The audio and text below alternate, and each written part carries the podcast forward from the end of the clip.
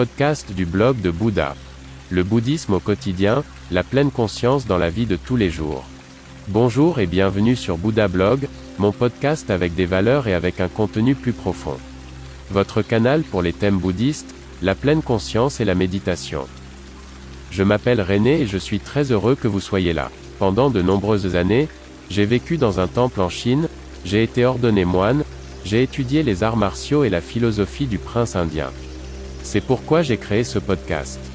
Veuillez visiter mon site web, vous trouverez l'accès en bas de la description de ce podcast.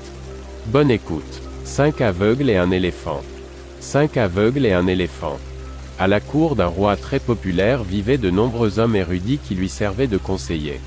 Quel que soit le sujet, il y avait toujours des querelles entre les nombreux experts, les spécialistes n'étaient d'accord sur rien. Les querelles s'intensifiaient de jour en jour, le palais était rempli de chamailleries et de discorde. Le roi décida d'y remédier, il réfléchit à ce qu'il pourrait faire. Un jour, il eut une bonne idée. Parmi ses conseillers se trouvaient cinq aveugles qui, en raison de leur âge, avaient perdu la vue. Il fit conduire ces hommes devant un éléphant, ils devaient se faire une idée de la situation uniquement grâce à leur sens du toucher, puis raconter au roi, en présence de tous les autres conseillers, de quoi il s'agissait, décrire ce qu'ils avaient ressenti. Le premier savant fut conduit sur le côté de l'éléphant, il tâta une oreille, fit le tour de la grande surface, sentit la surface friable.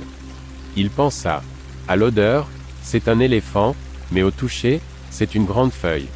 Ce fut le tour du deuxième aveugle formé, on le plaça devant l'éléphant, il palpa la trompe. Il dit, oui, ça sent comme un éléphant, mais c'est un bras, long et puissant. Le savant suivant fut dirigé vers l'arrière de l'animal, il sentit la queue du colosse. Lui aussi était d'accord avec les hommes précédents, ça sent comme un éléphant, oui, mais ça fait comme une corde, avec un pinceau au bout.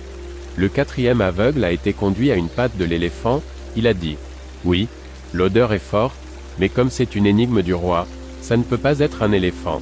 Je pense que c'est une colonne. Puis vint le tour du dernier des savants aveugles sélectionnés, il fut placé près du ventre de l'animal. Lui aussi admit que cela sentait l'éléphant, mais il crut aussi que le roi voulait les berner, il pensait que c'était une grande surface épineuse, et donc pas un animal. Le roi se mit à sourire, il dit, Oh, les savants, comment pouvez-vous ne pas reconnaître une chose aussi simple? C'est bien sûr un éléphant. Mais je voulais vous montrer que les choses sont souvent différentes de ce qu'elles semblent être au premier abord, rien n'est vraiment simple, chaque situation a ses difficultés, avant que vous ne vous disputiez à nouveau dans le futur, vous devez vous souvenir de cet éléphant, de ce moment. Et chacun à ma cour a vu combien il est difficile de reconnaître un éléphant, de le décrire, chacun a ressenti, palpé quelque chose de différent. Et ce n'est que parce qu'il vous manque un sens, la vue. Et qu'en est-il des petites choses, de celles qui sont plus difficiles à décrire, plus difficiles à comprendre, plus compliquées et plus complexes? Tous les savants ont compris ce que le roi voulait leur dire, c'est devenu clair pour eux. Et la raison pour laquelle il avait mis en scène cette comédie était maintenant évidente. Tous les conseillers de la cour ne devaient pas oublier de citer l'exemple de l'éléphant. En tant que bouddhiste, on ne devrait pas juger ou évaluer.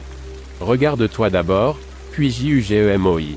Mot de parole. Merci beaucoup d'avoir écouté le blog de Bouddha. N'hésitez pas à visiter mon site web. À demain.